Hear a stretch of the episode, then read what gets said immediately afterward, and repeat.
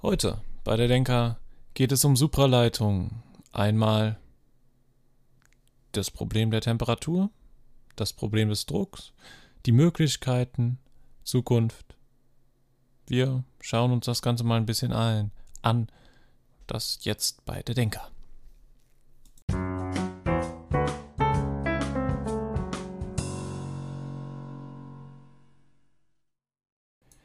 Ja, die Vorstellung, Energie verlustfrei zu transportieren.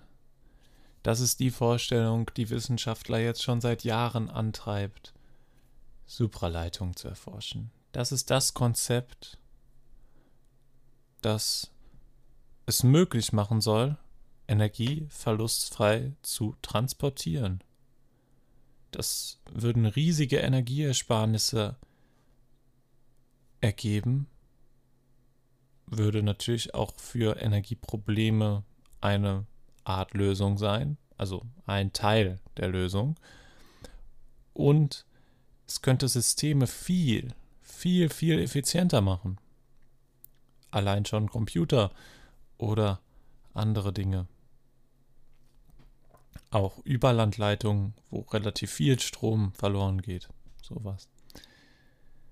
Aber das Problem ist, man hat Supraleitung schon im Labor hergestellt.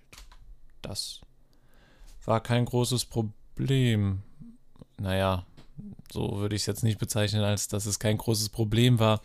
Aber an sich ist es möglich und man hat es schon geschafft, mit verschiedenen Materialien eine Supraleitung herzustellen. Aber da gibt es zwei Probleme, die eingrätschen in das Ganze und das Ganze dann doch ein wenig oder ein wenig viel schwerer machen. Das Problem ist erstmal das der Temperatur. Die meisten Supraleitungen sind nahe des absoluten Nullpunkts. Also, wir reden hier von Temperaturen von 10, 11 Kelvin oder sowas. Müsste, ja, müsste eigentlich stimmen. 10, 11 Kelvin. Ja, 17 Kelvin. 17, 23 Kelvin. Hat man es schon geschafft. Das waren aber schon 17 oder 23, das waren schon relativ hohe Temperaturen davor, dafür. Und das ist sehr, sehr, wenn man das in Grad Celsius umrechnen würde, was wir jetzt auch gerade mal machen können. Kelvin in Grad Celsius kann ich leider nicht auswendig. Dann wissen wir das. 17 Kelvin sind minus 256 Grad Celsius. Also extrem kalt. Extrem kalt.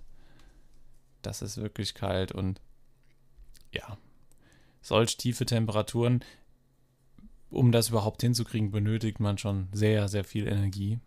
Gerade wenn es jetzt relativ heiße Temperaturen äh, draußen herrschen. Deshalb versucht man das natürlich auf Raumtemperatur zu bekommen. Und man hat es schon bis, ja, das höchste, was gemessen wurde, waren 105, also 1993 das höchste, was damals gemessen wurde, war der Rekord bei 135 Kelvin, was immer noch minus 138 Grad Celsius sind, aber trotzdem, immerhin. Immerhin. Aber das reicht natürlich noch nicht, um das all alltagstauglich zu machen, das ist klar. Und der Druck, von dem brauchen wir gar nicht erst anzufangen. Der Druck ist auch extrem hoch. Und naja, da sind schon Probleme, die man in den Griff bekommen müsste. Irgendwann mal. Naja, man hat sich auf jeden Fall an die Probleme gesetzt.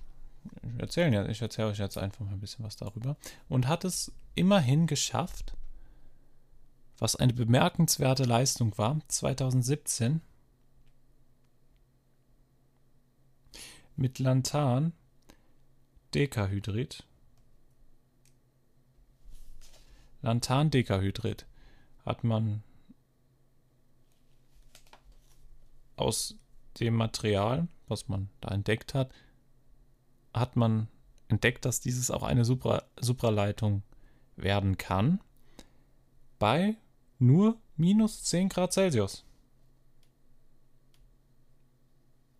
Das ist doch mal im Bereich des Möglichen. Wenn wir jetzt mal die Spanne gucken, minus 100, 200 Grad und jetzt minus 10 nur noch. Ja, das ist doch gut, aber das Problem ist einmal die Herstellung, die extrem sch schwer, also nicht so einfach ist, und unter dem Druck ein extrem hoher Druck ist dafür, ähm, ja, wird dafür benötigt, damit das Supraleitende funktioniert. Es gibt einige Theorien, warum das so ist. Und wenn man sich, ähm, wie überhaupt eine Supraleitung funktioniert, vielleicht gucken wir uns das ganz kurz an. Man denkt eine Supraleitung oder die Theorie, die jetzt bisher ähm, führend oder ja im Moment die allgemeingültige Theorie, die aber mit Vorsicht zu genießen ist, da sie noch einige viele Schwachstellen hatten. Wie genau eine Supraleitung funktioniert, und die Theorie wurde in Teilen sogar schon widerlegt, weiß man eigentlich noch nicht so wirklich. Aber man stellt sich es vor, mit Hilfe der BCS-Theorie, die das Ganze, die besagt eigentlich nur, wir haben eine atomare Struktur und da kommt ein negativ geladenes Elektron. Na gut, jedes Elektron ist negativ geladen, aber wie gesagt, und dann verdichten sich an der Stelle, wo das Elektron in den Stoff kommt, die Protonen. Dadurch wird ein zweites, dadurch wird ein zweites Elektron auch an die Stelle. Die Verdichtung der Protonen wird natürlich größer an der Stelle. Diese zwei bilden ein Cooper-Paar.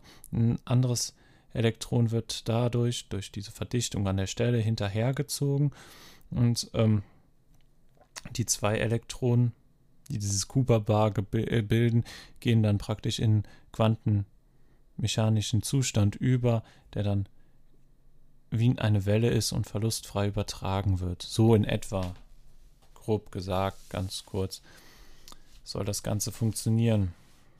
Aber wie gesagt, diese Theorie hat einige Schwachstellen und ist nicht hundertprozentig zuverlässig. Ähm, trotzdem interessant. Jetzt hat man verschiedene Materialien gefunden, aber da ist halt immer noch das Problem, wie gerade gesagt, man hat zwar eine relativ von minus 10 Grad Celsius, eine relativ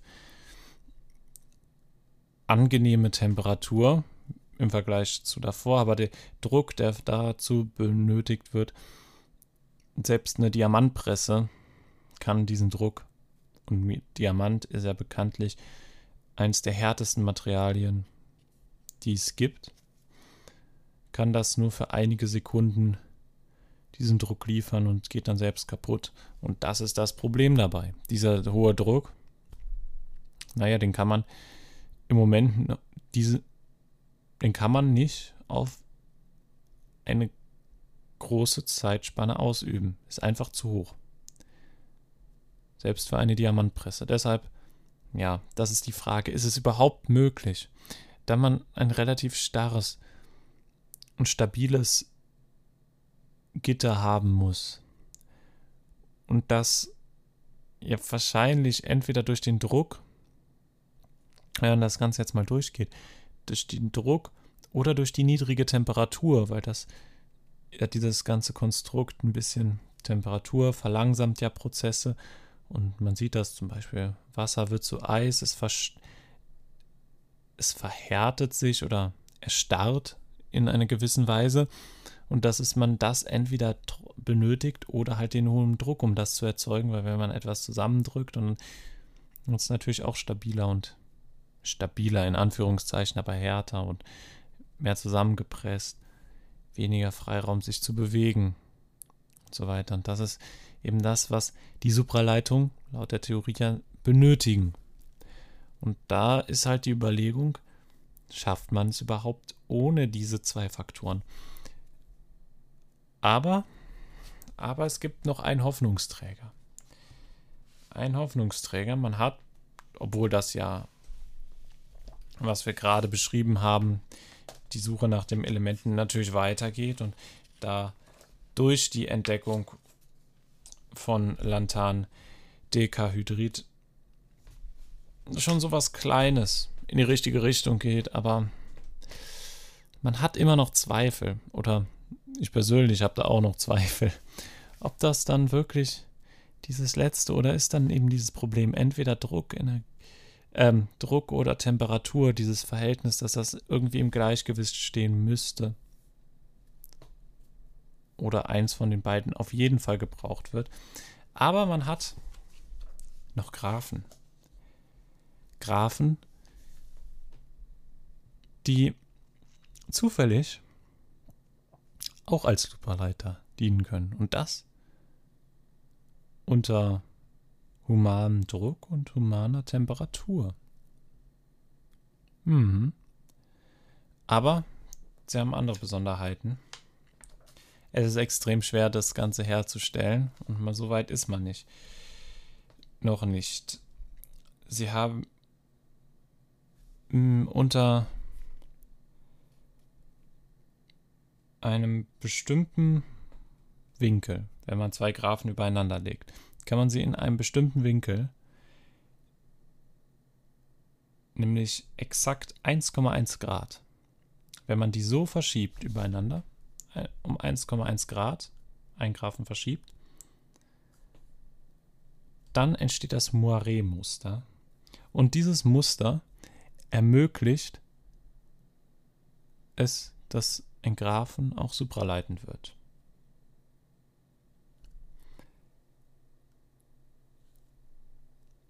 Ja, toll. Jetzt hat man einen supraleitenden Graphen, aber erst da gibt es wieder Probleme. Natürlich. Wie sollte es denn auch anders sein? Überall, wo man was entdeckt, dann findet man auch wieder neue Probleme. Ja, erstmal hört sich das ja ganz gut an. Man kann erstens Graphen deutlich einfacher erforschen als die Materialien, für, weil die Herstellung zwar immer noch nicht ganz einfach ist, aber die Synthese der Materialien ist deutlich schwerer und hat deutlich mehr Versuche und klappt auch nicht immer. Man weiß, es ist ein bisschen vom Zufall abhängig und bei den Graphen, da weiß man, ja, man weiß, wie sie hergestellt werden und man weiß, wie man sie verschieben muss, um das Ganze herzustellen. Aber das Problem ist, sie sind halt extrem klein und können für viele Anwendungsbereiche, wo man sich das denken könnte, wird es eher schwierig, sie anzuwenden. Und sie sind eben auch nicht so einfach zu produzieren. Und die Länge. Also, ich habe ja schon gesagt, sie sind extrem klein. Man hat im Moment, man schafft es noch nicht, so große Stücke, lange Stücke davon herzustellen, weil das ist eben kein einfaches Unterfangen und dann eben die Gefahr, dass eben doch was kaputt geht. Und es muss eben dieser, anscheinend dieser exakte Winkel von 1,1 Grad sein, um das Ganze zu ermöglichen. Und da sehen wir dieses Problem wieder. Und Deswegen auf die Länge funktioniert es funktioniert noch nicht so ganz. Aber man kann sich ja schon mal für kleinere Sachen, wie für Computer oder sowas, dafür könnte man es theoretisch in naher Zukunft verwenden. Aber ja, die Forschung geht weiter. Das ist so ein bisschen das neue Hoffnungskind. Diese Graphen, die so verschoben wurden, gedreht wurden übereinander, 1,1 Grad.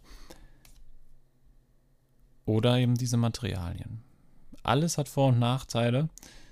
Im Moment sieht so aus, als ob die Grafenrichtung vielleicht die richtige Richtung wäre, obwohl die Frage ist, wie schafft man es, das zu vergrößern.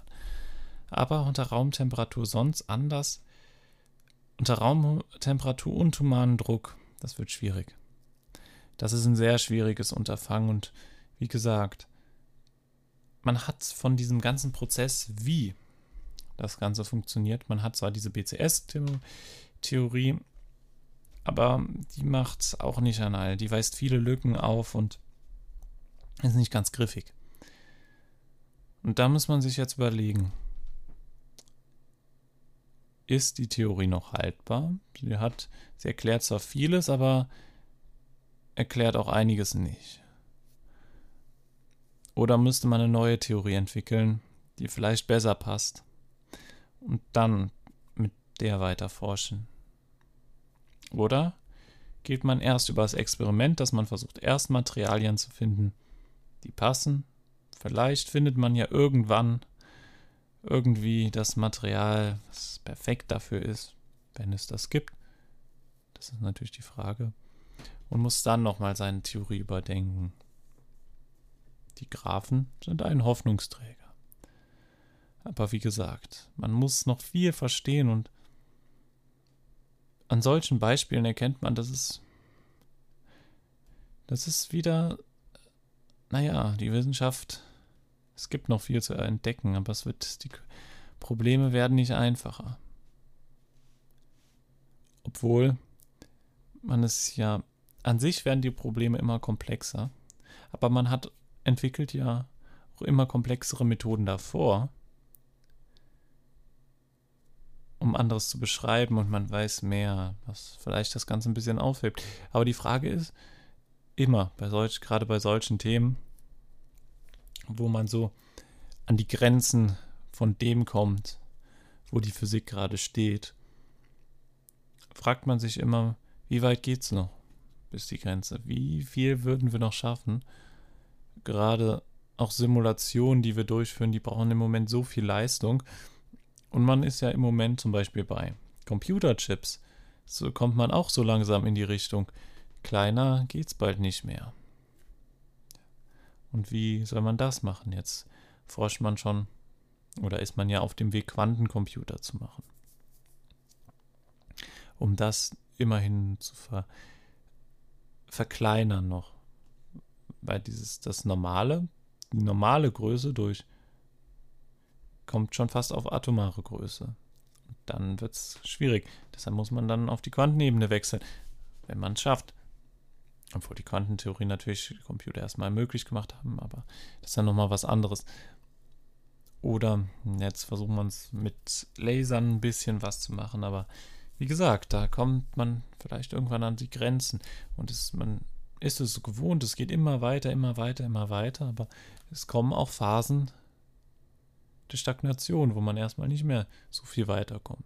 In den Computern sieht man das zum Beispiel wo man da ja immer noch deutlich weiterkommt, aber trotzdem muss man sich immer überdenken. Und gerade Supraleitungen könnten so ein Schritt sein, der nochmal noch einen großen Sprung bewirkt.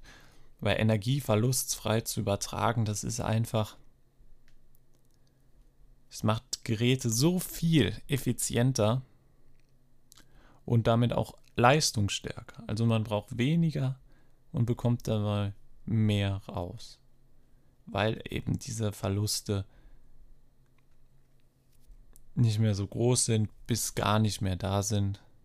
Was natürlich auch, wie wir am Anfang schon erwähnt haben, auf viele Probleme, gerade wenn man das in Hochspannungsleitungen oder sowas einführen könnte, kann man Städte viel effizienter versorgen. Und hat dann auch so ein bisschen mehr Puffer für neue Energiequellen. Also, dass neue Energiequellen nicht mehr so viel leisten müssen. Also, sie müssen mindestens zwar genauso viel leisten, weil der Stromverbrauch wächst natürlich. Aber man hat erstmal kurz einen kleinen Puffer geschaffen, wenn es möglich ist. Aber das, sind, das ist natürlich alles Zukunftsmusik. Aber das ist so das Interessante, sich zu überlegen, ist das möglich und was könnte dahinter stecken und wo sind die Grenzen? Gibt es Grenzen? Grenzen wurden immer wieder Manche Grenzen haben Jahrhunderte, Jahrtausende gehalten. Man dachte, es wären Grenzen, aber dann kam eine Idee Und das hat das Ganze wieder umgekrempelt. Wenn alle nicht weiterkommen, dann fängt man an, plötzlich zu stagnieren. Ähm, stagnieren, genau. Und dann ist auch das Problem, dass die Masse von Wissenschaftlern in die gleiche Richtung guckt meistens. Die größte Masse gucken alle auf das, was am vielversprechendsten ist. Aber ist das vielleicht auch so ein bisschen das Problem der Wissenschaft? Oder das Problem allgemein? Alle gucken in die gleiche Richtung. Aber wenn die, das Problem oder die Lösung, besser gesagt, in der anderen Richtung liegt, dann gucken da nur sehr, sehr wenige, wenn überhaupt jemand dahin. Und der Rest fischt im Leeren. Und deshalb befürworte ich es immens, dass Wissenschaftler auch in andere Richtungen gehen. Dass sie sagen, gut, das ist das, was die meisten hinnehmen, aber nehme ich das hin? Das ist die Frage, die man sich immer in der Wissenschaft stellen würde. Es gibt zwar Gesetze, die schon tausende Jahre gelten und von, man, von denen man denkt, diese nicht zu brechen. Aber nehme ich das hin und nehme ich das mit? Natürlich, am Anfang, ja. Ja, in gewisser Weise respektiert man sie, aber auch nicht zu sehr. Man sollte bereit sein, wenn man eine Entdeckung macht, auch alles andere über den Haufen werfen zu dürfen. Einstein hat es gezeigt, hat eine großartige Theorie entwickelt mit der allgemeinen und speziellen Relativitätstheorie. Aber mittlerweile ist man wieder, hat man manchmal wieder Angst, dass alle nur noch in die gleiche Richtung gucken. Und dass man viele Theorien, naja, ein bisschen, hm, darf man das überhaupt noch anfassen? So ungefähr. Natürlich bemühen sich alle, darüber zu gehen. Und es haben auch viele davon gelernt, aber trotzdem, neuen Sachen verschließt man sich oft zu sehr. Ist nicht nur ein wissenschaftliches Problem, ist allgemein das Problem, dass man mal das meiste so hinnimmt, wie es ist, anstatt mal sich zu fragen, warum ist es eigentlich so? Und gibt es vielleicht auch noch andere Möglichkeiten? Ja, so sind wir von Supraleitung so ein bisschen abgekommen, aber ich hoffe, es hat euch gefallen. Ne? Es war hoffentlich eine interessante Folge. Vielen Dank fürs Zuhören und immer dran denken. Erst hören, dann denken. Euer Denker. Ciao.